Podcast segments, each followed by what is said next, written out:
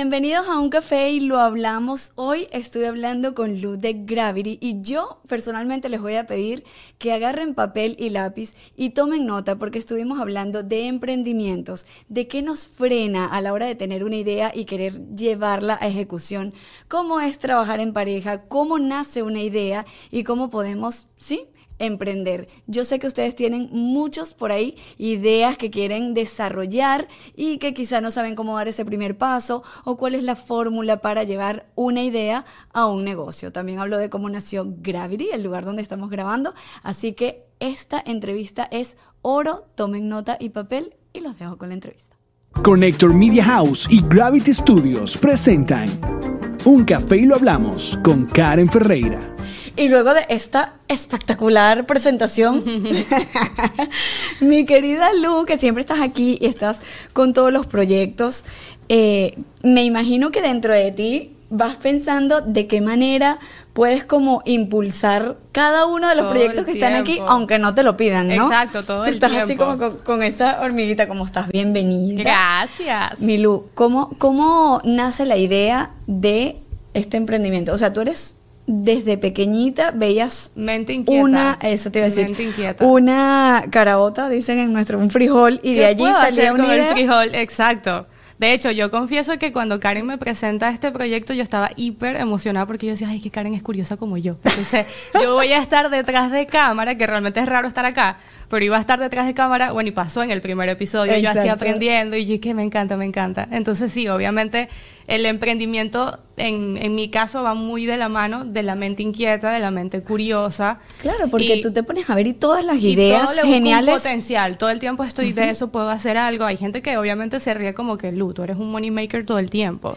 Pero también es creatividad, también es como... Pero fíjate que no, hay gente que le pone como que la idea a algo para crear un, proyecto, pero no necesariamente genera dinero, que son más los artistas. Totalmente. Y tú dices como, ok, pero eso te va a dar dinero y que, bueno, no, pero lo voy a pero disfrutar. Me gusta, exacto. Por eso es que hay mucha gente que opina que la parte creativa no necesariamente es la parte más estable, porque es muy, fácil irte como por el campo de lo haces porque te apasiona y ya, o porque es un hobby, o hay gente que confunde y te hace la pregunta que yo creo que en el podcast mucha gente lo pregunta como, pero tú ganas dinero con esto. Exacto. Es como, porque es algo creativo y, y, obviamente para mí absolutamente todo tiene el potencial si le das estructura, organización y esto es algo que sí yo creo que a medida que me siento y pienso en la luz chiquita es como siempre estuvo. Lo que pasa es que lo... Claro, pero eso es un don. Exacto, lo concienticé de adulta, pero es como sí, siempre estaba y, y mi mamá me cuenta historias como que tú de chiquita hacías esto y yo oh, estaba emprendiendo. La verdad es que estaba emprendiendo, pero no lo sabía. Estaba emprendiendo. Sí, mi mamá por ejemplo, hay una historia, mi hermano jugaba béisbol. Entonces, mayor parte de mi tiempo estaba en un estadio de béisbol con adultos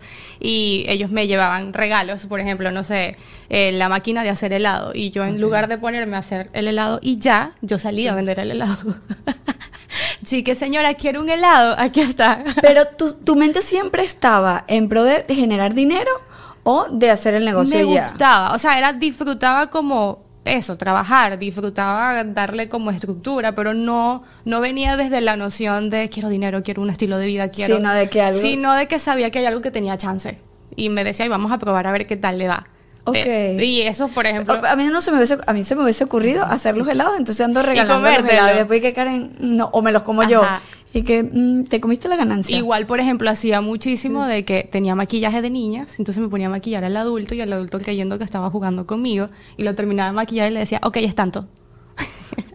Entonces si estabas pendiente del dinero. No, no sé si era que imitaba lo de vida de adulto o qué, pero, pero era lo que hacía todo el tiempo. Era como el jugar. Y Gravity es el primer emprendimiento formal que tienes. Es el primer emprendimiento físico, que eso sí es como una lección hiperaprendida de que la gente que emprende online es ser igual a emprender con, con físico, ¿no? Con, con un local.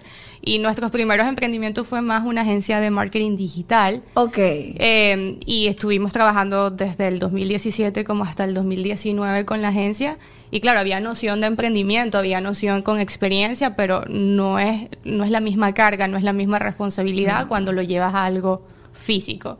Entonces se, se, o sea, se siente mucho como que, oh sí, esto ahora sí es un emprendimiento. Ahora sí es un trabajo más. y, y, no, no quitándole mérito a lo que es digital. 100%. Pero sí, pero sí pasa. Fíjate que yo a mí me dio el año pasado, Ajá. de la nada, por decir, voy a comprar ropa de bebés y la voy a mandar a Venezuela y voy a montar una tienda online. Ok, ¿no? ok. Entonces yo digo, bueno, porque aquí hay demasiadas ofertas de ropa de bebés y allá no hay tanta ropa de bebés. O sea, sí hay, pero no, no, no así tan. No tan tanta variedad, no hay tanta- ok. Entonces, bueno, yo me fui, ¿verdad? Y compré todo el ropero de que yo conseguí de bebés. Entonces digo, lo voy a mandar. Bueno, hacemos una tienda online. Entonces estuvimos viendo la diferencia entre hacer una tienda online y una tienda, Una tienda física. física. Mi cuñado es contador y me dice, Karen, tienda online. Y yo, ¿por qué? ¿Pero qué tiene lo físico? Claro, yo dentro Menos de gastos operativos. Me dice, tienes que pagar alquiler de local. Tienes que montar toda la estantería para poner la ropa. Tienes que pagar permiso de no sé qué, de no sé qué, de no sé qué, de no sé qué, de no sé qué, de no sé qué, de no sé qué. Y yo que si montas una tienda online, ya, eh, o sea, es, es mucho más sencillo. ¿Y qué?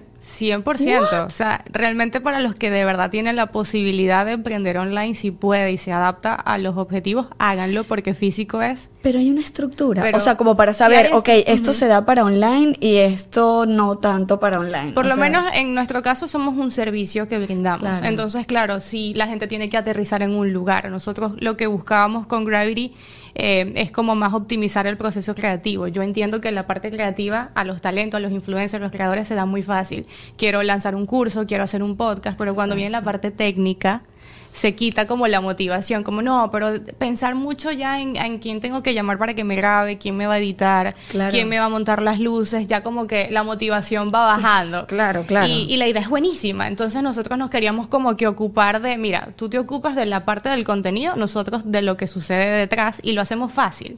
O sea, tratamos de que en una hora ya tú tengas tu producto. tú puedes tener una idea maravillosa, pero no tienes por qué tener el conocimiento técnico. Exactamente. Lo que pasa es que a veces cuando están emprendiendo dicen, ok, Queremos pero hacer ¿cómo todo. Exacto. queremos hacerlo todo nosotros? Y es como, no, dedícate a hacer esto.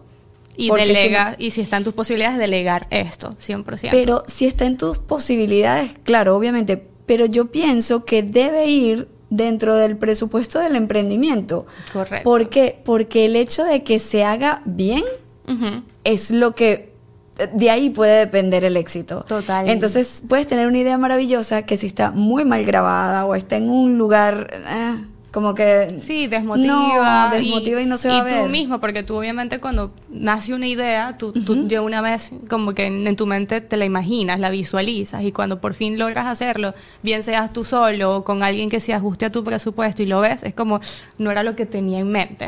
Claro, Y te porque no siempre va a ser el resultado. O sea, el Exacto. resultado nunca va a ser, no siempre, va a ser lo que tú tenías en una idea primaria. ba- en basado en tus expectativas. Entonces, claro, te comienzas a desmotivar, es como ya no lo seguí grabando porque vi el primer episodio como quedó y no me gustó cómo se claro. escuchó, pero realmente es, o sea, el cómo se escuchó o el cómo se vio no define el potencial realmente de la idea. Ajá. Entonces nosotros comen- comenzamos a notar eso y fue donde nace la idea de Gravity de qué tal si hacemos un servicio que podamos optimizar ese proceso creativo y que el creador solamente se pueda enfocar en eso, en su contenido, En bien lo que sea, viene a hacer. en- bien sea un curso, bien sea un podcast y obviamente para nosotros ya la parte física sí toma lugar en ese momento y ahí es donde pasamos de lo digital a lo físico, por así decirlo, Claro. porque era como que las personas necesitan llegar a un lugar. No queríamos hacerlo de manera en exteriores o como freelancer, porque entonces ahí agregamos un proceso más. Vamos a buscar la locación, le gusta la locación, ambientes no controlados, entonces es como Por ejemplo, muchísimas está cosas. cayendo un palo de agua, Y es muy lo- probable que ustedes no lo estén escuchando. y si lo, eh, si quizá eh, pensáramos en grabar en a- al aire en un parque, no. pues ya la idea se fue. Se daña. Claro. ¿Y cómo, cómo nace la idea de Gravity? O sea, ¿es, es qué? O sea, ustedes dije, se pararon un día y dijeron, bueno, vamos a hacer un estudio. Y ya. Bueno, me paré yo a las 5 de la mañana y dije, vamos a hacer un estudio. Sagitario. Douglas dice que a las 3 de la mañana. Yo no me acuerdo exactamente de la hora, literal. O sea, realmente, como te comentaba, en Venezuela nosotros tuvimos la agencia digital. Ajá. Y bueno, eh, nos mudamos a Miami, nos pasamos un tiempo como tratando de entender, porque aunque hay gente latina en Miami, no se comporta igual a su país. La No, toma de claro, decisión es totalmente diferente. Y nosotros nos dimos la oportunidad de tener un tiempo pues estudiando el mercado. Y en una oportunidad tuvimos una entrevista de trabajo y la entrevista de verdad era súper atractiva, como que un salario súper Para un trabajo, mm, Era como ser cosa. el departamento de marketing y contenido de una Una marca, empresa. Para no dar nombres ni, ni referencia. Eh, entonces, bueno, la, en verdad era súper atractiva la idea, eh, la oportunidad fuimos con la mejor disposición, los dos, tal. Y la persona sí nos sintió mucho que no nos trató de la mejor manera, por así Ok. decirlo. Estuvo esperando muchísimo tiempo, no nos puso atención, había muchos comentarios, ¿sabes? Como pasivo-agresivo. Y hay un momento donde tú sabes que aunque puedas hacer mucho dinero, no vas a ser feliz, no te vas a Ya sentir cómodo. Pudiste ver las red flags Sí, en la primera en la entrevista. primera entrevista. Y lo, lo más como irónico fue que quedamos en la entrevista. O sea, luego llegó la oferta. Realmente luego llegó la oferta, pero yo decía, es que esto se siente como cuando entregas tu alma al diablo, ¿sabes? Como que sí, gano dinero, pero pierdo también muchísimo. Claro. Y, y para mí es muy importante, y tú lo sabes, el tema de cómo, cómo se siente la gente, Uy, el total, ambiente, total, la total. energía. O sea, creo que eso también, aunque es intangible, determina mucho el éxito de las cosas. Entonces, arriesgada al final del día, dije, no la voy a tomar, por algo será. Pero obviamente me quedé dándole vueltas y vueltas y vueltas toda la noche a eso. Y me acuerdo que hubo una parte muy puntual de la entrevista donde esta persona nos preguntó como, primero, ¿qué tienes tú que no tenga la persona que ya trabaja en mi compañía? Y sí me pareció como, no sé si es algo generacional, pero como muy poco ético. O sea, no, me sentía mal diciendo algo malo de la persona. De la otra persona. Y sin saber quién era. Entonces Claro. yo dije, mira, no, no te puedo responder esa pregunta porque no sé con quién trabajas. Claro, claro. Y luego, posteriormente, dice, bueno, es que yo necesito una gente que esté para mí 24/7, que no me haga perder el tiempo, yo no puedo perder tiempo en buscar editor, en que me entreguen las cosas en tres días. Y esas, esas frases me quedaron resonando toda la noche. Yo dije, claro, Miami es una ciudad donde la gente no tiene tiempo, todo sucede de ya para allá. Y si tú tienes una idea sobre, por ejemplo, no sé, vamos a hablar de una noticia que está pasando en el momento, si no la sacas tú en las próximas 10 horas, Ya. ya alguien más lo sacó y ya, ya se venció esa noticia para ti relevante en tus contenidos. Entonces me quedé pensando y yo dije, claro, la gente necesita un one stop, la gente necesita llegar a un lugar y que todo suceda ahí. Claro. A las 3 de la mañana yo me levanto, levanto a mi esposo y yo, mi amor, mi amor, se me ocurrió ¿Qué una idea. Y él como, pero no se te puede ocurrir a las 8 de la mañana, no, a las 3. Y le cuento como, mira, se me ocurre que hagamos un lugar. O sea, siempre hemos hecho marketing digital, pero creo que lo podemos llevar ahora físico. Ajá. La gente que le dé como la sensación de estoy con gente, ¿sabes? Porque todo Tengo- es remoto gente claro. me da como más tranquilidad y tú y yo hemos tenido la oportunidad de hacer muchísimos contactos, entonces si es algo que tú y yo no hacemos, yo puedo sacar mi lado de relaciones públicas, conectarte con la gente, todo esto. Y me acuerdo, Karen, que yo tenía en mi pared puros pops, ¿sabes? Los stickers de... Los tenía todos llenos y eran más de 12 servicios. Yo decía, como yo voy a lanzar algo De todo lo que 12, ibas a ofrecer. De todo lo que iba a ofrecer. Yo decía, 12 servicios. O sea, de verdad será como coherente. Y bueno, realmente eh, hasta ese punto estamos hablando enero, febrero 2020. Ya se Ok. puede, ya te puedes imaginar lo que venía, ¿no? Ajá. Pandemia, Dios Exacto. mío. Y yo digo, Ok. súper, vamos a agregar también eh, la parte de, de la merch, del material POP Ajá. para las marcas. Muchas marcas ahorita estaban enviando cajitas PR, ¿sabes? El maquillaje Sí, a sí, la sí. casa de tal, no sé qué. Y dijimos, bueno, vamos a agregar la parte de printing. Y sale la idea de un warehouse, es porque había en algún lugar había que meter las máquinas, ¡Qué que eran muy grandes. Y bueno, comenzamos a ver máquinas, compañías, proveedores, tales, todo esto enero, febrero. Vimos el warehouse, dijimos, perfecto, es el lugar perfecto, tal, no sé qué, firmamos contrato. Como la, la última semana de febrero, primera semana de marzo, declaran pandemia oficial en Estados Unidos. que estaba la pandemia ya para enero, pero yo no sé si tú estabas No. como nosotros, eso no llega acá. En noviembre, en, en noviembre fue co- como que El anuncio el como anuncio de... no era pandemia, sino que ya Era un virus, era lo habían virus reconocido y, como... eh, Ajá. como que había un caso en España, una cosa así. Y uno que, no, Pero uno no siempre llega está aquí". como, "Ah, eso no llega acá Estados Unidos, Estados Unidos va a estar hiper preparado para esto. Entonces, para los que no saben, cuando tú haces un contrato, bien sea de una casa, eh, un warehouse, salirte del contrato, la penalidad es alta. Claro. Y es como, acabamos de entrar, o sea, era como a tres semanas. Y mm, dijimos como que, bueno, mientras tomamos la decisión de qué hacemos, hay que irle haciendo los ajustes al lugar. Temas de pintura, temas de piso, y eso fue como... Claro, porque aquí era pandemia, pero no. Exacto, aquí era pandemia, pero la- necesitamos trabajar. Exacto. Y lo bueno es que como no era un lugar operativo al 100, la gente que contratamos podía trabajar y nosotros no estar. O sea, como que dentro de los lineamientos de seguir el protocolo. Exacto. Básicamente fue lo que hicimos y no sé si me volví a levantar a las 3 de la mañana, pero le volví a decir a Douglas como creo que, sorry si te asusto, pero hay que cambiar totalmente la idea.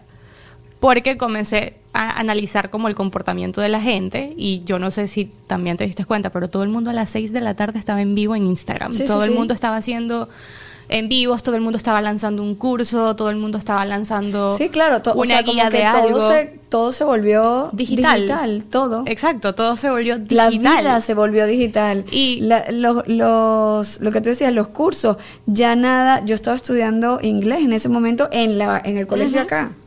Y dijeron, bueno, mira, eh, ya no vamos a tener más clases presenciales. Si ustedes tienen. Zoom, entonces vamos a hacer clases por Zoom. Y ahí empezó todo. Ahí empezó todo. Y claro, yo me puse a pensar como, primero había mucha gente que antes de pandemia, la gente dedicada a marketing les decía, lo digital tiene mucho potencial, puedes hacer mucho más revenue si monetizas a través de algo digital, pero siempre había como e- e- ese como no, no confío al 100. Una resistencia. Exacto, porque toda mi vida había trabajado de manera presencial. La pandemia obligó y permitió ver a todo el mundo los números que podían hacer con menos esfuerzo en algo digital. Y obviamente yo decía, es que aunque la pandemia se vaya, pues la gente va a querer seguir haciendo No, cosas porque- digitales. Y porque ya se acostumbraron y ya es por, ¿por qué yo tengo que Porque, hacer esto ajá. si lo puedo hacer desde acá? Sí tengo el potencial de hacer lo mismo en cinco horas y luego venderlo y incontablemente. Que, y que no solo te, te cierra un sector. O sea, porque por ejemplo para hacer Correcto. cursos era como, bueno, un curso no, es presencial. Entonces, Pero bueno, ahora abres un si la gente no vive aquí, no puede hacerlo. Pero ahora... puedes no hablarle dónde diferentes estés, países. Con que hables el mismo idioma. Entonces hubo un punto en que yo dije, claro, todo el mundo hoy en día está trabajando desde casa, pero si volvemos a la normalidad y los niños vuelven al colegio, Claro. no vas a querer seguir grabando en tu casa, vas a querer salir de tu casa y a dónde vas a ir.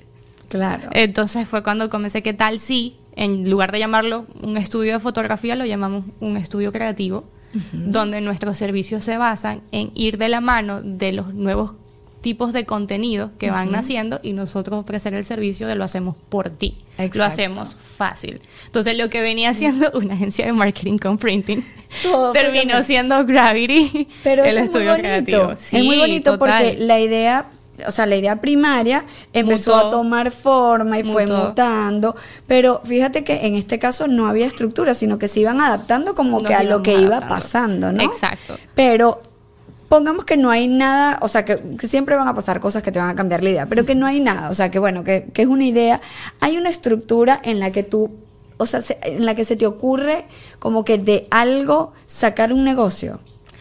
No O sé sea, si ¿cuáles es como una pasos? estructura. Lo que sí te puedo decir es que mucha gente comete el error de lanzar un servicio y un producto y luego ver a quién lo vendo. Yo primero busco la necesidad, o sea, comienzo a ver, escuchar de qué se queja Karen. Karen se está quejando de no tengo dónde estacionar, entonces comienzo, ¿será que hay que abrir nuevos slots de, estaciona- de estacionamiento? Como que prestarle mucha atención al... Por eso es que te digo que la parte de psicología en marketing es hiper interesante porque tú, tú escuchas y, y comienzas a analizar el comportamiento de las personas. Es súper importante esto que estás diciendo. Yo hablé una vez con, ay, no me acuerdo con quién fue. Bueno, que me decía que, no sé si lo leyó en un libro o algo, que era como que alguien que fue a no sé cuál lugar y decía, la idea aquí es, voy a montar una zapatería. Y, Y tú dirías por qué. ¿por qué montó- montar una zapatería? Y fue, montó la zapatería y la zapatería fracasó. Y fracasó, no sé si es de un libro o algo, porque la gente no usa zapatos. En ese lugar la gente anda descalza. No me acuerdo qué lugar era. Entonces era como que primero escucha Primero qué necesita creas. la gente y no te vayas con la idea de lo que tú crees que la gente necesita. Exacto. Entonces es como que eh, eh, ahí aplicaría esa psicología de es, a veces sí crean un producto sin saber si es potencial o buscan luego quién lo necesita en lugar de haberlo hecho, que es por eso digo, no sé si es fórmula, pero realmente si se te ocurre lanzar un teléfono, tú primero te preguntas, la gente necesita llamar, de verdad. Y, y creo que también muchas veces cuando queremos emprender olvidamos que somos usuarios. Y para mí eso es hiper importante, como recordar que yo también soy usuario, yo también compro, yo también consumo podcast, yo también voy al supermercado y me hago como la pregunta de yo lo compraría. Si yo estuviese en esta posición, yo lo compraría de verdad. O sea, para poder ir identificando cuál es el target y, y qué magnitud tiene el target. Porque si estamos hablando de 13 personas, lo que te va a generar crear esto para 13 personas no va a valer la pena. Gasto va a ser gasto. Eso es importantísimo. Y dicen, bueno, eh, nosotros que hacemos contenido digital siempre decimos, si yo escucho mi programa y yo lo disfruto y me río, no es que estoy loca, es que está bien el, producto, bien el producto. Porque hay personas que dicen, ¿y tú escuchas tu programa? Y que, claro, o sea, si yo lo grabo y a mí me aburre escucharlo, no De hecho, lo que tú dices es hiper cierto y para los que no saben, en el estudio, o sea, Douglas graba y yo siempre estoy sentada en la esquina porque me gusta escuchar. Entonces me he convertido como en el punto de referencia de los que graban acá, de que se me quedan mirando y no se me quedan mirando porque yo estoy hablando. Créanme que no estoy hablando. Es como el punto de referencia. Entonces, si Lu se ríe, vamos bien. Si Lu hace así, porque yo comienzo a hacer como estos gestos. Que hace de, que, está interesante lo que está hablando. O sí, que estás interesada, que estás escuchando. Totalmente. Y eso es como, me he vuelto como un punto de guía de, ok, Lu está reaccionando, vamos bien. Exacto. Tener a Lu ahí sentada es Tener un, punto, un punto de público, digamos como público, allí que te va dando como el feedback de saber si está bien o no. Porque si no si no, no sabes. No, y es, escuchar, o sea, escuchar a los usuarios, bien sea que desees crear contenido como un podcast o, salir a vender un producto, siempre escucha, o sea, es como si tú lo comprarías, obviamente hay un potencial muy grande que los demás los comprarían. Pero hay veces que queremos crear como algo demasiado sofisticado, pero que tú sabes que ni tú tendrías en tu casa. O sea, como una cafetera que hace no solamente el café, sino que hace la espuma y también te hace el sirope. Entonces, lo evalúas y te demora 30 minutos el café, tú sabes que tú no, lo, harías, porque es como que fastidio, me toma 30 minutos, agarro lo más sencillo. Claro. Y en ese ejercicio tú te das cuenta de si es viable o no lanzar ese servicio o ese producto. Claro, eso es verdad, eso que estás diciendo es verdad, porque uno no, no, no, yo, bueno, yo, yo sí me compraría algo que dure media hora haciendo el café, está bien. Porque somos a café lovers. Pero, pero, pero es, o sea, la mayoría compraría, no. Correcto. Y, pasa mucho incluso en lo que tú estabas hablando de que las compañías mutan, ¿no? Hay, hay un error que yo veo muy frecuente que de pronto llega un cliente que te da el deal del año y tú dices, quiero todos los clientes como ese. Entonces tú vas y modificas todos tus servicios basado en ese cliente, pero de ese cliente solamente hay cinco en el mercado. Claro. Entonces, no te funciona no, No te funciona porque no tienes la seguridad que todos los días ese cliente o ese tipo de cliente te va a comprar. y son estas, este tipo de compañías que tú ves que de manera sorpresiva en un año cierran. Porque no pensaron en los 360 días, sino que quisieron pues hacer los 360 días con un solo uno solo, aplicado a uno solo. ¿Y cómo hacemos con los dones? O sea, la gente que tiene, yo veo que hay gente que tiene don para hacer muchísimas cosas, pero que quizá ese don no, no, no sé si, a ver cómo, cómo lo explico. No es tan como monetizable. Sí, o sea, no, o a lo mejor sí, pero no hay tanta gente que podría comprarte Fíjate que yo. Entonces, ¿cómo le puedes dar la vuelta para hacerlo más comercial? Algo más comercial. Total. Hay dos cosas que yo he estado notando estos últimos dos, tres años y sí me parece interesante. Que muchas veces, como que pensábamos en un servicio o en un producto para venderlo al consumidor final. Ok. Pero el tema que estábamos hablando de pandemia, hay mucha gente que no necesariamente lo quiere consumir, lo quiere aprender. Entonces también tienes una audiencia que a lo mejor necesitas un hobby, no necesita ir a vender bufandas, sino que necesita aprender a hacer bufandas. Y no necesariamente tienes que vender bufandas, sino enseñar a cómo hacer bufandas. Entonces, cuando tengas esa duda de, es que no sé si hay tanta gente que quiera comprarme esto, también puedes hacerte la pregunta de si hay mucha gente que quiere aprender, aprender esto. A hacer esto. Entonces se convierte en un tutorial. En otro tipo de... que no es el tutorial de leíto de cómo robar, no ese no, sé es. leíto de cómo robar, pero bueno. no, ya, no, okay. recuérdenme mostrarlo. La gente, de, la gente, de, Patreon sí sabe porque estuvimos haciendo todo hablando un programa de hablando de, de, eso. Bueno, eh, no, no, hablemos de él. okay, okay. Creo que ya sé cuál es. Es el de... ¿El de qué? El de Walmart. Ajá, ah, ese sí sé, claro, no, no es ese, no. Eso, ese tipo de tutoriales no. Pero exacto, pudiésemos Ajá. hacer un curso. O sea, lo que quiero es como que, ¿qué quiero que la gente se lleve de, de- de este episodio? La idea de, porque a veces tenemos, yo me incluyo, muchas ideas, no sé cómo ejecutarlas, no sé cómo llevarlas a que se hagan realidad. Entonces empiezo a como una como haciendo cotufas en el microondas, Ajá. todas las ideas explotan, todas las ideas, todas las ideas y se quedan en ideas. Exacto. Entonces, ¿cuál es el paso que debemos hacer entre la idea y ejecutar? Yo lo ¿Estás listo para convertir tus mejores ideas en un negocio en línea exitoso? Te presentamos Shopify. Tal vez no lo sabías, pero nuestro podcast More Than Mamis es un negocio y lo empezamos por supuesto para desahogarnos y hablar sobre la maternidad, no para convertirnos en expertas de ventas y del e-commerce. Así que sí, necesitábamos ayuda para vender nuestro merch y poner en marcha nuestra tienda. ¿Y cómo suena con Shopify? Llegó otra venta. Shopify es la plataforma de comercio que está revolucionando millones de negocios en todo el mundo. Ya seas un emprendedor desde tu casa o desde donde sea, Shopify es la única herramienta que necesitas para iniciar, administrar y hacer crecer tu negocio sin dificultades. Con Shopify puedo gestionar pedidos, envíos y pagos desde cualquier lugar, brindándote toda la información y estadísticas de tus ventas al detalle. Regístrate para un periodo de prueba con tan solo un dólar al mes en shopify.com barra sonoro, todo en minúsculas.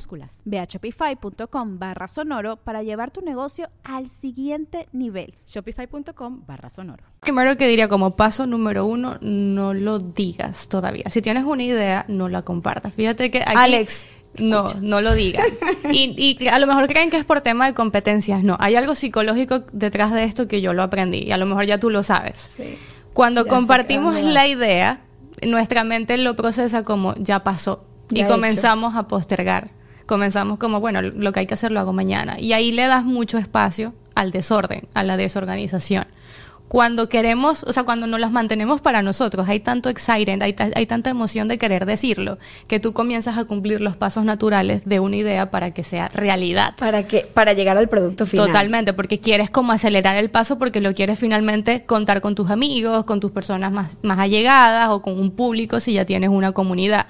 Cuando lo decimos pasa todo lo contrario. Entonces cuando a mí se me ocurre una idea, lo primero que digo es que no lo digo. Y no es por tema de recelo de no lo quiero compartir Ok, porque solamente lo quiero tener de yo. eso. Ok, no, no, ok. es realmente para yo asegurarme que yo tengo que hacer lo que tengo que hacer para, para luego, luego sacar el, el, el producto, el producto o el servicio. Y esto viene desde antes, de toda la de vida. toda la vida. De Ok. toda la vida. Porque sabes que hay niños que, niños chiquitos que dicen, mami, te voy a hacer un dibujo. O, o se van y Ajá. hacen el dibujo y llegan con el, dibu- el dibujo Ajá. sorpresa. O le dicen, mami, te voy a hacer un dibujo, te voy, a- te voy a dibujar al lado de un árbol, no sé qué y tal. Y bueno, puede que el dibujo no llegue. Pero eso pasa y creo que todos Pero- inconscientemente lo hacemos realmente. O sea, porque hay veces que uno decimos, sí, hoy acomodé el cuarto, pero lo dijiste. O sea, y en tu mente aterrizó como ya lo acomodamos. y no lo acomodas realmente. Pero cuando quieres sorprender a mamá de que ya tú eres lo suficientemente adulto y quieres acomodar el cuarto, tú no lo dices, sino que la llamas No cuando lo yo lo acomodaste. antes de- Mira lo que hice, ven a ver. Y tarán, el cuarto está acomodado. Realmente Claro. todo lo hacemos, Estoy pero... un reencuadre ahorita, no Ajá. conmigo, yo tenía esa teoría, pero fíjate que cuando otro la, o sea, cuando alguien más la dice y tú la estás escuchando, La es como le- lo estás visualizando de manera distinta, o sea, lo veo Y pasan con cosas muy pequeñas, Sí. como que, que quiero hacer un café a Dougle. Entonces le digo, hoy te hago un café. Y Hoy sí te voy a sorprender con nah, Y se olvida, se olvida, pero las que te mantienes para ti sí se cumplen. las que son sorpresas. Exacto. A mí Entonces, me encanta el factor sorpresa. yo aplico muchísimo eso en temas de trabajo y, y me pasa que hoy en día todos dicen, pero es que vi que hay un cable nuevo, ¿qué quieres hacer? Yo nada. No, no digo, lo que es como que no, a lo que lo tenga, yo lo comparto con mucho gusto, pero por ahora nada. Ahorita no lo Para digo. yo asegurarme de que voy a cumplir con los siguientes pasos. ¿Cómo haces si Gravity la tienen, lo tienen en pareja? Ajá, y tú. ajá. O sea, con él sí lo compartes. Con él sí lo comparto. Ok. Pero hago que él tampoco lo diga. o sea, es como no lo puedes decir, no se te puede escapar. ¿Y pero a qué edad empezaron ustedes a emprender esto? O sea, yo tenía 18 años, 19. No, tenía más 19, él tenía 20. Sí, estábamos muy pequeños. jovencitos. Estábamos muy pequeños. ¿Y en qué punto? No, no les costó, por, esto lo pregunto porque Ajá. a veces pasa, que cuando eh, estás tan niñito, tan jovencito, como que la gente, sientes que la gente te tomaba en serio. Eso o sea, fue era algo como que darle yo... una, sí. una seriedad al asunto. Fue algo que yo tuve que trabajar muchísimo porque yo lo sentía más que él. O sea, yo sí sentía como es que no me toman en serio y me castigaba mucho en los pensamientos y a veces me ponía como muy a Y la tratabas de- defensiva. De, vestirte un poco más seria. Y, y de- y dejaba mi esencia a un lado, porque era eso. O sea, y aparte de eso, que en mi caso me acompaña Babyface. Entonces, la gente nunca cree mi edad y te podrás imaginar si ahorita o sea, cuando ten- ah, tenía exacto. 20, más Si o ahorita menos. tienes, Ahorita tengo 29. Imagínate, no. Y la gente, cuando tenía 20, decía, una niñita de 15 años está, Claro, está acá. claro. Entonces, ya me di cuenta que era un perjuicio realmente mío. Cuando yo llegué aquí, te, voy- te lo voy a confesar. Ay. La primera vez que yo vine a Gravity fue en la entrevista de Daniela, Daniela, Giacomo, en Deja el en Show. Deja el Show. Y cuando yo llegué, yo pensé que tú eras una pasante. O sea, que tú eras su pasante. Total, total. Ahora Porque, bien. claro, era como que, bueno, estoy aquí aprendiendo. Pero o sea, te- mira, esto en interesante. Exacto, estaba ahí. Y eh, con eso hay algo súper interesante y, y como para que vean lo importante que es como la disposición de permitirte el cambio. Yo al inicio también con Gravity, obviamente yo veía que la gente llegaba y en la mayoría de las compañías acostumbra a la que la última persona que tú ves es a los dueños del negocio. Eso es verdad. Y a nosotros era la primera persona que veían. Nosotros realmente, además que porque trabajamos, nos gusta estar porque nos gusta, tú nos ves, nos gusta Claro, compartir claro. con nuestros claro, pues, clientes. no es lo mismo que tú vayas a un estudio y digas, ¿y de quién será esto? ¿Y de quién será esto? Nosotros estamos ahí. Pero Uno no- se imagina, mira, mira, si, si yo no te hubiese visto, yo digo, ¿de quién será esto? Me imagino un señor Como no dijeron barrigón, de bigote, de barrigón, 40. abajo en una oficina, no sé, o ni siquiera en su casa, no sé, no, no, no me lo hubiese imaginado. nos los han dicho. Claro. Y- Ah, han sí, dicho. sí, sí. Y que ustedes como que no son los... lo que No, sí aparenta. somos. Pero mira, y con eso, con Gravity, el primer año sobre todo, sí veíamos que, bueno, llegaban los clientes y hola, mucho gusto. Nosotros nunca nos presentábamos, hola, soy Luisana, la dueña del estudio. Bueno, para no dejarte la colgada. Ok, sino que decíamos, soy Luisana, él es Douglas, somos de Gravity. Pero no decíamos quiénes eran. Claro. Comencé Además, a pues, yo creo que un poquito, no sé, decir, hola, soy el dueño. O sí. Es que yo lo veía gente- como que, no sé si es algo como de ego muy alto presentarme desde ahí. Era algo mío, o sea, realmente era como, no, bueno, yo trabajo acá, o sea, no, no pasa nada. Claro. Y sí veía que la gente, ¿sabes? Es Miami, o sea, no sé, pero hay- la gente en Miami el ego es un poquito elevado. Entonces era muy común como que pasaba. Despectivos. Cuando ya luego hacían la pregunta, no, es que me gustaría hablar con los dueños por un proyecto, y nosotros decíamos, nosotros. La cara era como, porque me imagino que en su momento es que habré dicho en todos estos 45 minutos que ya pasaron, pero Claro. para mí eso se convirtió en algo divertido.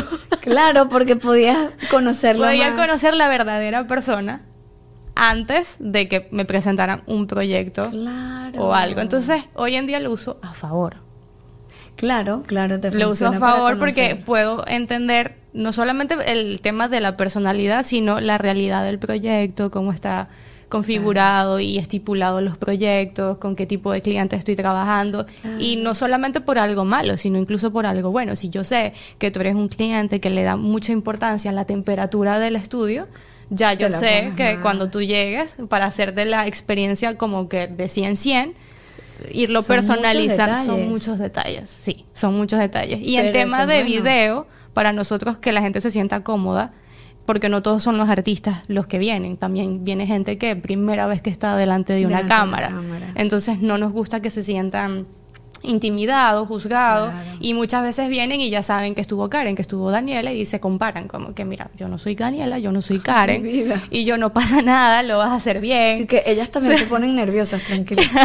ellas también graban 30 veces el saludo. Exacto. Entonces, para nosotros es como ponernos, o sea, como en su equipo, en, en su nivel, para que se sientan bien y, y sea un momento agradable, toma importancia. Entonces, eso que antes a mí me generaba como ay, frustración porque no me toman en serio, porque no me ven como la dueña, porque no me ven como alguien con Claro, experiencia. y que no vas a venir, fíjate, o sea, estás vestida Cómoda, sport, o sea, siempre estás linda, pero estás cómoda, o sea, no estás En entaconada con un, un, o sea, como Sí, que que lo hice. con un look súper Lo hice, pero no, no es cómodo grabar en tacones, o sea, la verdad. O sea, mover las luces, eh, estando en No, tacones, con un blazer, con una o sea, que falda. no, que no quita que algún día lo hagas, Exacto. pero estar todos los días así, a veces viene más desde la, Desde como de la, la necesidad, necesidad de que te vean grande y que te vean como y, que... y de algo más de apariencia. Y, y me, me importa, o sea, hice las paces con que me importa más que le prestes más atención al servicio que a mi, a mi apariencia. O sea, Claro, como claro, claro. me importa más que te lleves el- la expectativa de Gravity que, que Blazer tenía o no la dueña del estudio. verdad. O sea, como que todo lo que, por lo que Miami es conocido, queda como en un segundo lugar, porque toma más importancia el- la profesión, eh, la, la- la ética de trabajo. Tú sabes que eso, eso, eso va mucho. Obviamente el, el- la apariencia física guarda una relación, pero también hay como muchos estándares con todo. Yo, Eh, por ejemplo, totalmente. cuando yo, yo doy terapias Ujú. y Alex me dice, cuando iba a empezar a hacer las terapias, me dice, ¿y tú no te quieres como comprar unos blazer y poner? Y yo le decía, no.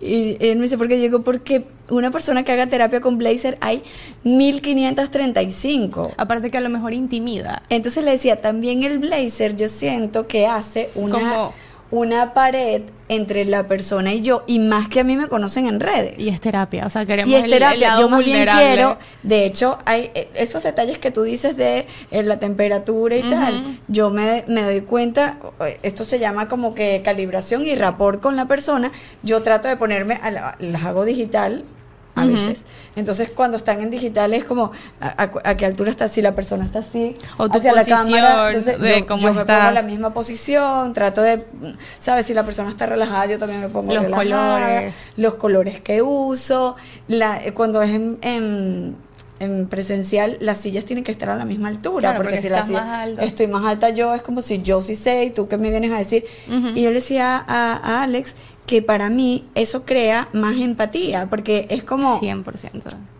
no, no ven como que yo estoy mirando para juzgar Sino que tú, o sea, estás sino que soy, soy humana igual que, tú. O sea, cuéntame. Entonces, él que no lo había visto así, pero claro, porque en la cabeza uno tiene, dibújame un terapeuta. Y, uno Y dice, tú bueno, lo ponle una, persona O el con- doctor y lo con un blazer o, tipo te- con lentes y, y un doctor y tal. Entonces, eso es súper bonito y creo que también la gente te ve como más, más genuino, Más humana, exacto. más Y humano y eso se agradece. Totalmente, o sea, igual cuando tú dices dibuja un CEO, bueno, eso viene Succession. Ah, exacto. Básicamente dibujan a Succession. Corbata, o sea, sí, sí. Pero a sí. mí me da, Saco o sea, le doy mucha más importancia a cumplir mi rol de CEO con un buen servicio que Sí. con un buen atuendo. Eso no quiere decir, como dices tú, que la imagen a la final no importa, sí importa, Sí. pero le doy muchísimo más peso a que mis clientes se sientan felices, contentos y complacidos con el servicio. a que tengan ese servicio. Y te quería hacer una pregunta porque, bueno, ya, ya que vas de la, de la mano del emprendimiento, Ujú. ¿cuándo? Porque hay mucha gente que tiene un trabajo fijo de 8 o 5 oficinas, pero tiene ideas maravillosas que pudiesen hacer proyectos. Entonces, Total. ¿en qué momento o, o cuál es el paso? Porque mucha gente desde el miedo dice "Es que no me atrevo y yo aquí tengo 15 y último Ajá. pero a mí me gustaría emprender, pero también conocemos que el emprendimiento no es soplar y hacer botellas, sino que hay una serie de pasos que hay que hacer Correcto. para luego poder independizarte de este como el- trabajo. la transición. Ajá. Exacto.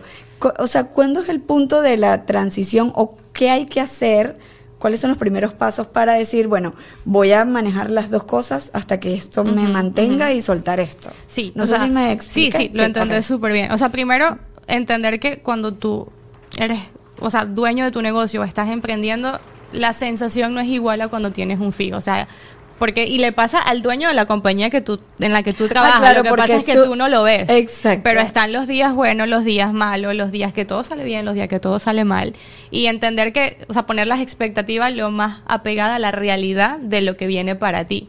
Obviamente la parte del, del dinero es lo que siempre hace que Claro. dudemos de todo, ¿no? Como que no siento inseguridad, no sé si tengo para mañana, Claro, no sé si eh, tengo para y un esto va a año. depender de, de mí absolutamente. Exacto. Y es un no- miedo normal, o sea, no es un miedo de, y lo digo porque pasamos por ahí también, o sea, es como, yo no sé si lo que estoy haciendo es lo que me va a dar la estabilidad de mañana. Claro. Pero si estás en este momento en un trabajo que ya tienes tu, tu, tu, como decir, tu sueldo fijo, yo lo que diría es que como la decisión no puede ser radical, o sea, tómate un tiempo dependiendo de la idea en la que vas a emprender o a la que quieres transitar de hacer el estudio, y yo sé que esta es la parte como de las tareas que la gente no le gusta hacer, pero es lo que te va a dar seguridad y confianza el día de mañana. O sea, emprender a la deriva o emprender a ciega genera muchísima inseguridad, pero cuando tienes un plan de negocio o por lo menos una estructura como una tesis de esto es lo que va a hacer, ya tú sabes, probablemente puedes estimar lo que va a venir para ti y no te genera tanta inseguridad.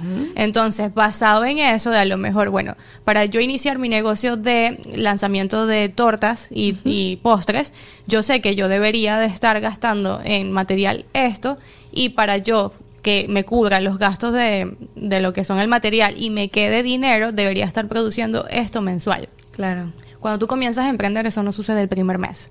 Ni el No, segundo, ni el tercero. No, los primeros son pura inversión, inversión, Inversión. inversión. Entonces- muestras gratis, prueba, porque Correcto. tienes que, Tienes que darte a conocer. Invertir. Entonces, ese tiempo que tú estimas de que a lo mejor seis meses, por así llamarlo, eh, me voy a tomar de posicionamiento, ahorrarlo en este momento, en el trabajo en el que estás. Ah, no mira, salirte, exacto, no salirte de ese seguro hasta que sepas, hasta que sepas que tengas, bueno, tengo cubierto ocho, ocho, ocho meses sin trabajo, aunque vas a estar trabajando.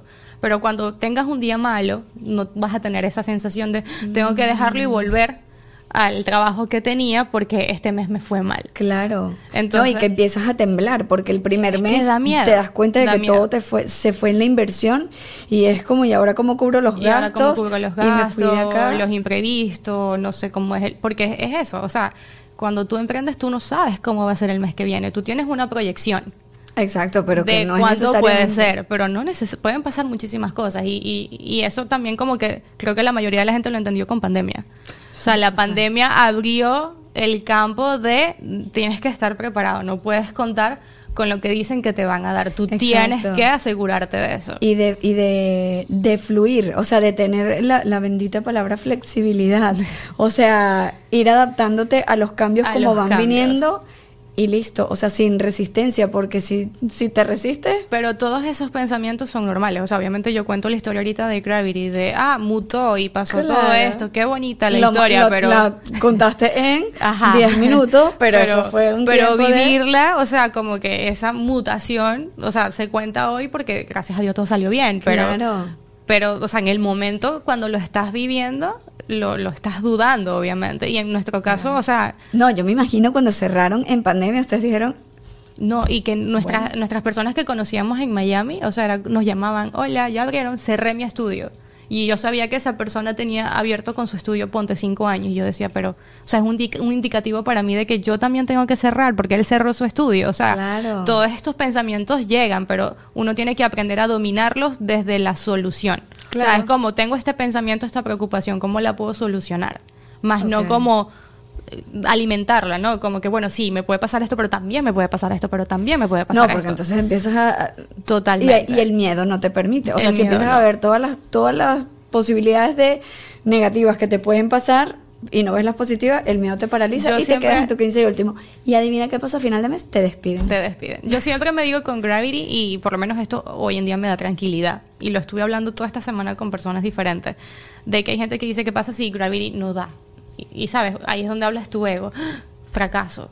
Qué Claro. chimbo. O sea, la gente tenía expectativas esto de mí. Yo digo, no pasa nada, cierro y abro otro negocio. Claro. O sea, si ya sé que pude hacer esto bien, yo sé que lo que viene después lo puedo hacer mejor y hasta el doble. claro. O sea, ya, ya me conocí mis capacidades, ya, ya supe. y no es un fracaso. No es o un sea, fracaso. Bueno, no sé, yo eso, yo digo que nada es un fracaso, todo es, Es un todo aprendizaje. constante aprendizaje.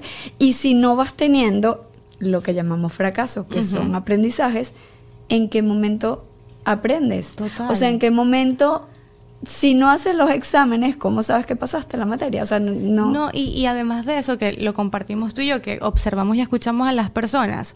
Yo lo hablaba con Douglas también hace poco, de que me es curioso darme cuenta que las personas, por ejemplo, si Karen, lo que está pasando ahorita, eh, era host en Venezuela y hoy en día estamos ofreciendo cosas de terapia, la gente lo ve como, les tuvo que estar yendo muy mal para que no, Cambiara, y no, cero. Descubrí un nuevo potencial mío y ahora lo, lo, lo- lo aprovecho, lo veo como una oportunidad. Total, esa fue una de las de como que de las disyuntivas que tenía en mi cabeza, porque yo decía, yo siempre, además que yo venía de hacer humor, Claro, o sea, era no tanto humor, sí era, era sarcasmo, era tienes que ir a los lugares y meterle la puya a la gente y ver de Y qué manera, les- sabes, sacar información y, y era como, ok, y ahora estoy en una parte terapéutica, pero yo decía, ¿cómo es que ahora era esto y ahora soy esto? Y no es que me esté reinventando, No. es que está bien, Bien, también está totalmente cambiar de, bien. sabes que ya hice esto, ya esto lo experimenté, ahora quiero experimentar algo diferente.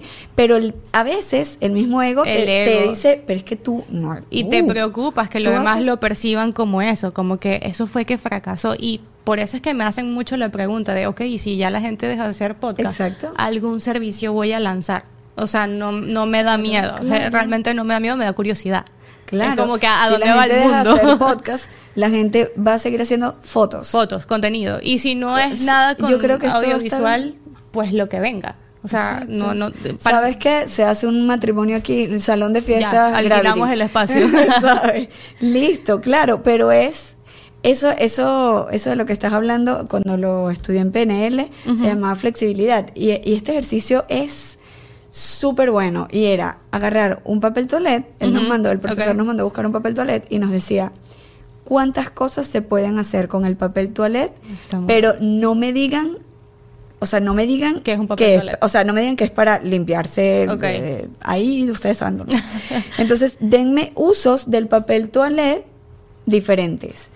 Y claro, nos dio cinco minutos y todo el mundo empezó a notar, bueno, como servilleta, bueno, una vez en la despedida soltera me hicieron un vestido de novia con papel Ajá, y empezamos a notar, y empezamos a notar, y empezamos a notar, y salieron más de 70 usos Mira. al, al papel. Claro, ya, ya había cosas que era como súper rebuscadas, que era como wow, que si el- con el rollito un parlante, eh, o sea, cosas así. Pero él decía, este es un ejercicio de flexibilidad y es para abrir la mente porque a veces estamos cerrados demasiado cerrados. a una idea y no y no fluimos o sea no cuando cuando se te tranca un camino es como eh, quiénes son las vacas creo que son que le cierran el camino y ellas empiezan como Adelante y atrás. y es como bueno si ya no tengo o sea Da la muévanse Exacto. y da la vuelta. Las hormigas sí lo hacen por ejemplo. A las hormigas tú les cierras el paso y, Y ellas ellas dan la vuelta o suben. y o suben o ven por dónde se meten y lo hacen. Entonces eso con todo. Si no te gusta vida. dónde estás muévete porque yo siempre digo siempre va a ser ganancia que te muevas aunque fracases. Aunque fracases. Exactamente. Porque más fracaso es quedarte donde Quedarte estás donde estás. Esa siendo infeliz. también. Yo decía, es que es increíble porque no sé si es algo de prejuicios, de fue, que fue inculcado por generaciones, de que si eres abogado, te graduaste de abogado, y creo que como inmigrante este es el tema que más se repite. Trabajaste y, y te graduaste de abogado, viniste a Estados Unidos y ahora haces otra cosa, es que lo- lo- o sea, cuando cuentan la historia, lo cuentan como un fracaso. con tristeza Con tristeza. Y no, para nada. O sea, estás trabajando, estás conociendo otras cualidades que tú tienes, estás viendo tus capacidades, eso es positivo. Claro. Eso no es negativo. Y Yo creo que cuando decides emprender, ese mindset de una lo tienes Se que te tener, cambia. porque si se cae un negocio no quiere decir que eres malo emprendiendo, es que ese no era el negocio, vamos por otro. Ajá. Y así sucesivamente hasta que te encuentres la fórmula que te funciona para lanzar productos, para lanzar servicios. Pero para mí cuando me dicen la fórmula de emprender, mucha gente se imagina como un- una fórmula de marketing. Para mí, honestamente, con el tiempo que tenemos emprendiendo es más de mentalidad. 100% Claro. más de mentalidad. Porque muchas veces dejamos de probar cosas o estrategias porque ¿qué van a decir? ¿Qué es lo que van a pensar de nosotros? Y ya el juicio empieza en ti, así que ya eso no. Totalmente. no. Y, y, y tiene que ser así en todo en la vida, no solamente en la parte de trabajo, sino en tomas de decisiones personales. Obviamente lo contamos así y creerán que no, a ellas se les da muy fácil. No, esto es un, Es un reminder. para todo el mundo. Exacto, y esto es un reminder todos los días. Obviamente yo tengo días acá en Gravity que de pronto algo sale mal y lo estábamos hablando abajo estos días, entonces era como o me castigo creyendo que lo hice mal o fue simplemente un día de lecciones y de esto mañana ofrezco el me- mejor servicio posible cuando tengo un cliente similar y ya. O sea, es como, ahora tengo una historia que contar. Eh, ahora tienes una historia que contar. Y esto va relacionado con el tema, bueno, que, que- que tiene que ver con, la, con el dolor y, y la sensación que te da cuando algo no está fluyendo. O sea, cuando algo pasa que no tenía que pasar. Exacto. Tienes dos opciones. Dos opciones. Por eso dicen, el dolor es inevitable porque va a pasar algo. Sí o o sea, sí. eso va a pasar y lo vas a sentir porque eres humano y eso es normal. Pero tienes dos opciones.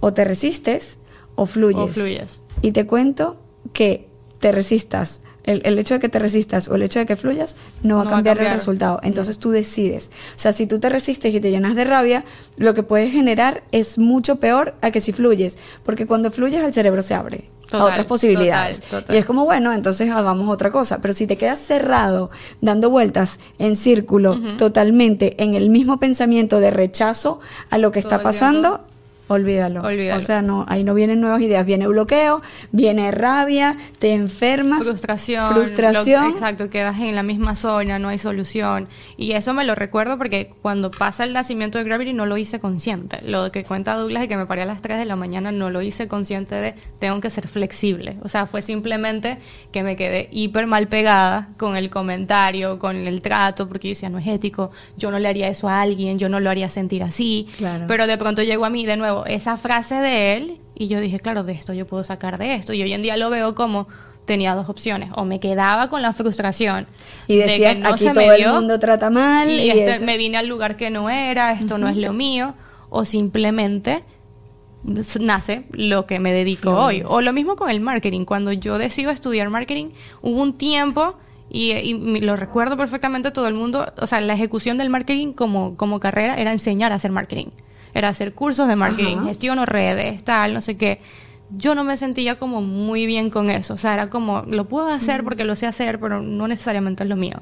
Y luego, como en un momento de frustración, porque al igual que mucha gente en, en esta área, lancé una página web y estaba vendiendo guías prácticas de cómo hacer una estrategia, cómo hacer el branding, cómo hacer... Pero no era lo mío, no me sentía feliz. Después me recordé de, oh, es que yo estudié marketing porque yo era una mente curiosa que quería saber un poco de todo para sacar negocios de esto.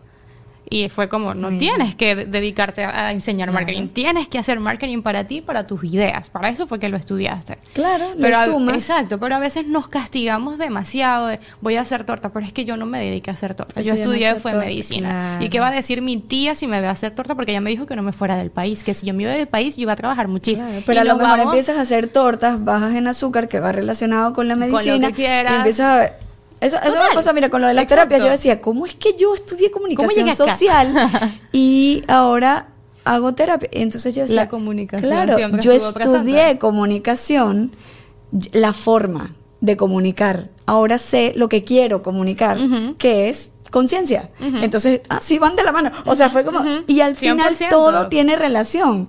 Porque nosotros desde pequeños yo creo que Ya sabemos ya sabemos un poquito sí, a dónde vamos. Yo también estoy de acuerdo en eso. Eso me encanta. Ay, Lu, qué buena conversación. ¿Lo hice bien? ¿Eh? Lo hiciste muy bien, yo lo hice muy bien, todos lo hicieron lo hizo muy bien. Salimos de aquí bien nutridos y vamos directo a emprender. Oye, gracias, un No, millón de gracias. ti. Bueno, sigan a Gravity. ¿Hay otro Sí. lugar donde tú estés eh, haciendo contenido de... Nos pueden seguir a través de arroba gravity y nos pueden visitar la web de www.gravity.com. También en YouTube muy pronto vamos a estar sacando como tips de cómo usar los equipos, como que, que puedes Ah, hacer con una cámara. Entonces, bueno, cuando esté ya eh, al aire, pues lo anunciaremos para que vayan y aprendan también cómo hacer un podcast desde su casa. Me encanta. Y si están en Miami y quieren hacerse fotos, quieren De grabar un podcast, quieren grabar algo, un curso, algo que se vea bonito, por favor, ya tienen el lugar, acá. ya tienen el lugar aquí.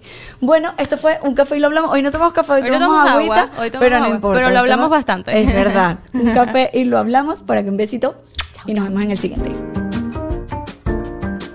Hello, it is Ryan, and we could all use an extra bright spot in our day, couldn't we? Just to make up for things like sitting in traffic, doing the dishes, counting your steps, you know, all the mundane stuff. That is why I'm such a big fan of Chumba Casino. Chumba Casino has all your favorite social casino style games that you can play for free anytime, anywhere with daily bonuses. That should brighten your day a little. Actually, a lot. So sign up now at chumbacasino.com. That's chumbacasino.com. No purchase necessary. VGW Group. Void were prohibited by law. See terms and conditions. 18 plus. When you drive a vehicle so reliable it's backed by a 10 year, 100,000 mile limited warranty, you stop thinking about what you can't do and start doing what you never thought possible. Visit your local Kia dealer today to see what you're capable of in a vehicle that inspires confidence around every corner. Kia, movement that inspires. Call 800 333 4KIA for details. Always drive safely. Limited inventory available. Warranties include 10 year 100,000 mile powertrain and 5 year 60,000 mile basic. Warranties are limited. See retailer for details.